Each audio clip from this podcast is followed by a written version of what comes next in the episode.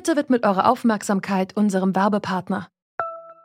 Die Suche nach geeigneten Mitarbeitenden kann viel Zeit in Anspruch nehmen, muss sie aber nicht unbedingt, denn man kann sich helfen lassen. Zum Beispiel mit den Premium-Stellenanzeigen von Indeed, denn damit wird eure Stellenanzeige in der Suche sichtbarer und Bewerberinnen und Bewerber werden schneller auf euch aufmerksam. Indeed schenkt euch jetzt 75 Euro Startguthaben für eure Premium-Stellenanzeigen. Klickt dazu auf den Link in den Show Notes. Es gelten die AGB.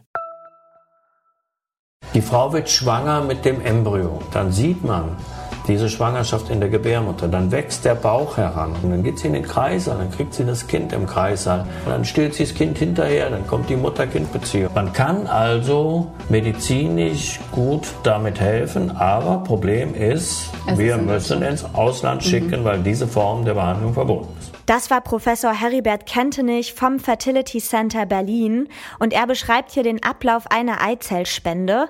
Klingt eigentlich ganz unproblematisch. Bis auf das Verbot eben, denn die Gesetzeslage sieht so aus. Samenspende ist erlaubt, Eizellspende verboten. Aber auf welche Fakten stützt sich dieses Verbot eigentlich? Und ist es tatsächlich noch zeitgemäß? Es ist der 7. September 2020. Ihr hört die Tektor FM. Ich bin Tina Küchenmeister. Hi.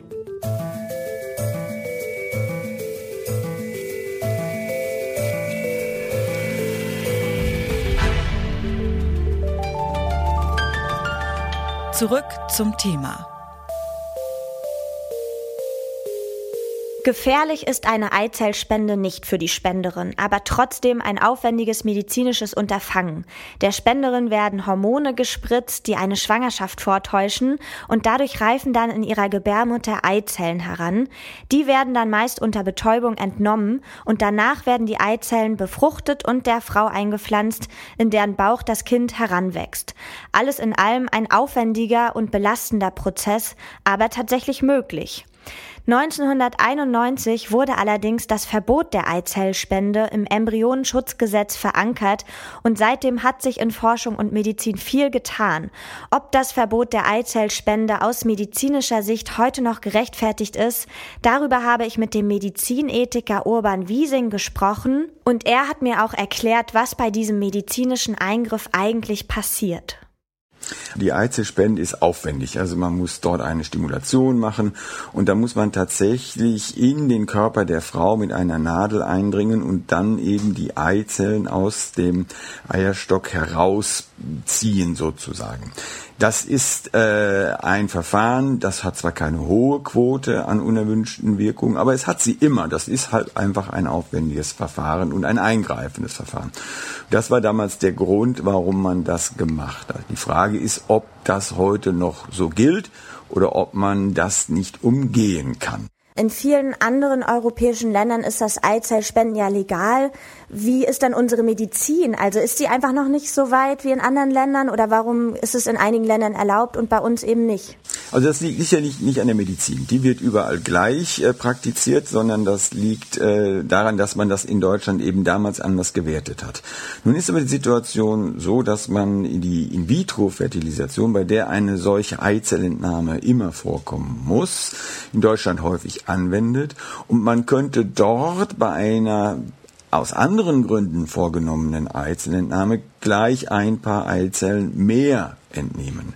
Das heißt, das Argument, das ist sehr belastend für die Frau, das kann man eigentlich umgehen. Und das ist auch der Grund, warum in vielen europäischen Ländern die Eizellspende erlaubt ist, in Deutschland nicht. Ein anderes Argument in Deutschland für das Verbot lautet, dass es dem Kind schade oder möglicherweise schade, wenn es zwei Mütter habe. Also eine Mutter, die äh, das Kind sozusagen austrägt und aufzieht und eine genetische Mutter. Gibt es für diese Behauptung denn äh, wissenschaftliche Belege? Also erstaunlicherweise kommen diese Untersuchungen, die sich ja auch auf andere Bereiche beziehen. Also so wie ist es zum Beispiel, wenn, wenn Kinder in einer äh, homosexuellen Partnerschaft, also Frau, Frau oder Mann, Mann aufwachsen. Äh, das ist untersucht worden. Und das Erstaunliche ist, Kinder brauchen in ihrer Kindheit Vertrauen und Liebe.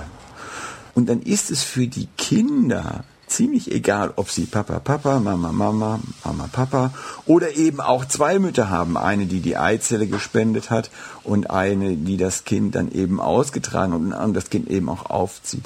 Das scheint für die Kinder ziemlich egal zu sein.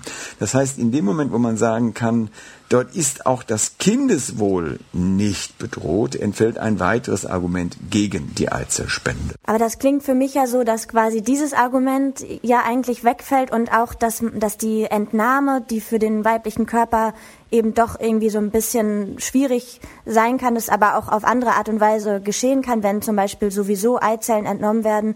Also sollte das dann nochmal überdacht werden vielleicht? in Deutschland? Ja, äh, das ist nicht nur meine persönliche Meinung, sondern auch die Nationale Akademie der Wissenschaften, die Leopoldina, hat sich dazu geäußert und hat gesagt, die Argumente sind einfach nicht mehr vorhanden zu sagen, die Samenspende dürfen wir in Deutschland erlauben, die Eizellspende nicht. Und sie äh, dringend, dieses Gesetz doch zu überdenken und zu korrigieren. Aus der Perspektive der Forschung scheint es also keine richtig guten Gründe für die Beibehaltung des Verbots zu geben. Und ist es nicht eigentlich auch ungerecht, Samen und Eizelle per Gesetz so unterschiedlich zu behandeln?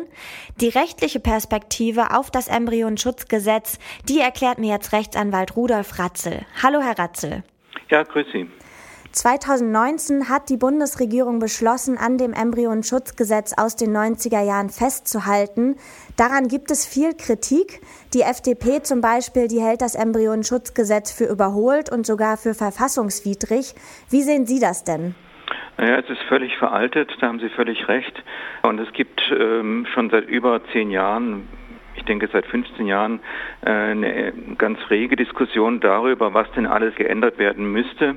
Unter anderem gibt es ähm, starke Stimmen, die eben das Verbot der Eizellspende äh, als nicht mehr mit den wissenschaftlichen Erkenntnissen vereinbar betrachtet.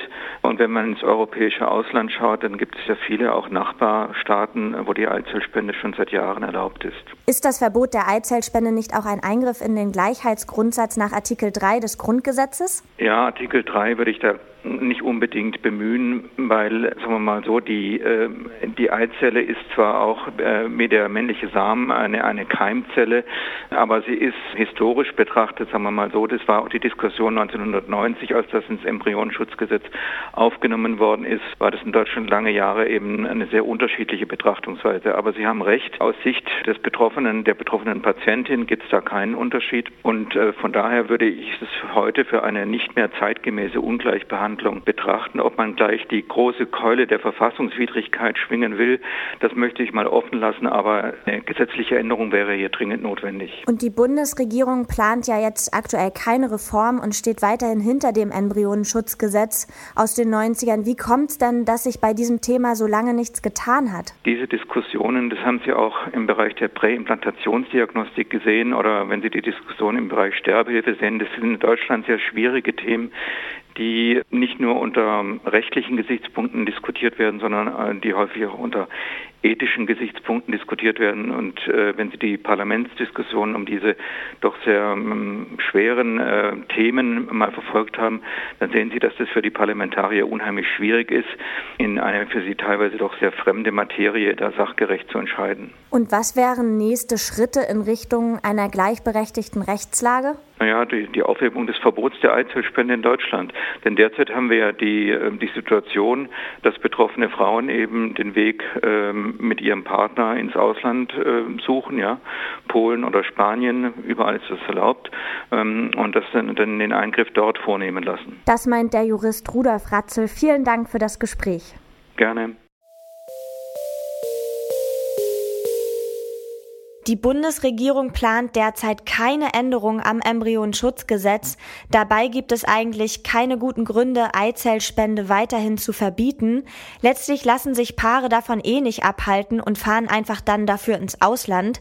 Zeitgemäß ist das Verbot aus medizinischer Sicht schon lange nicht mehr, denn die Entnahme einer Eizelle ist in der Regel nicht gefährlich für die Spenderin und Studien zeigen, dass Kindern nicht wichtig ist, wer ihre genetische Mutter ist, sondern wer für sie da ist.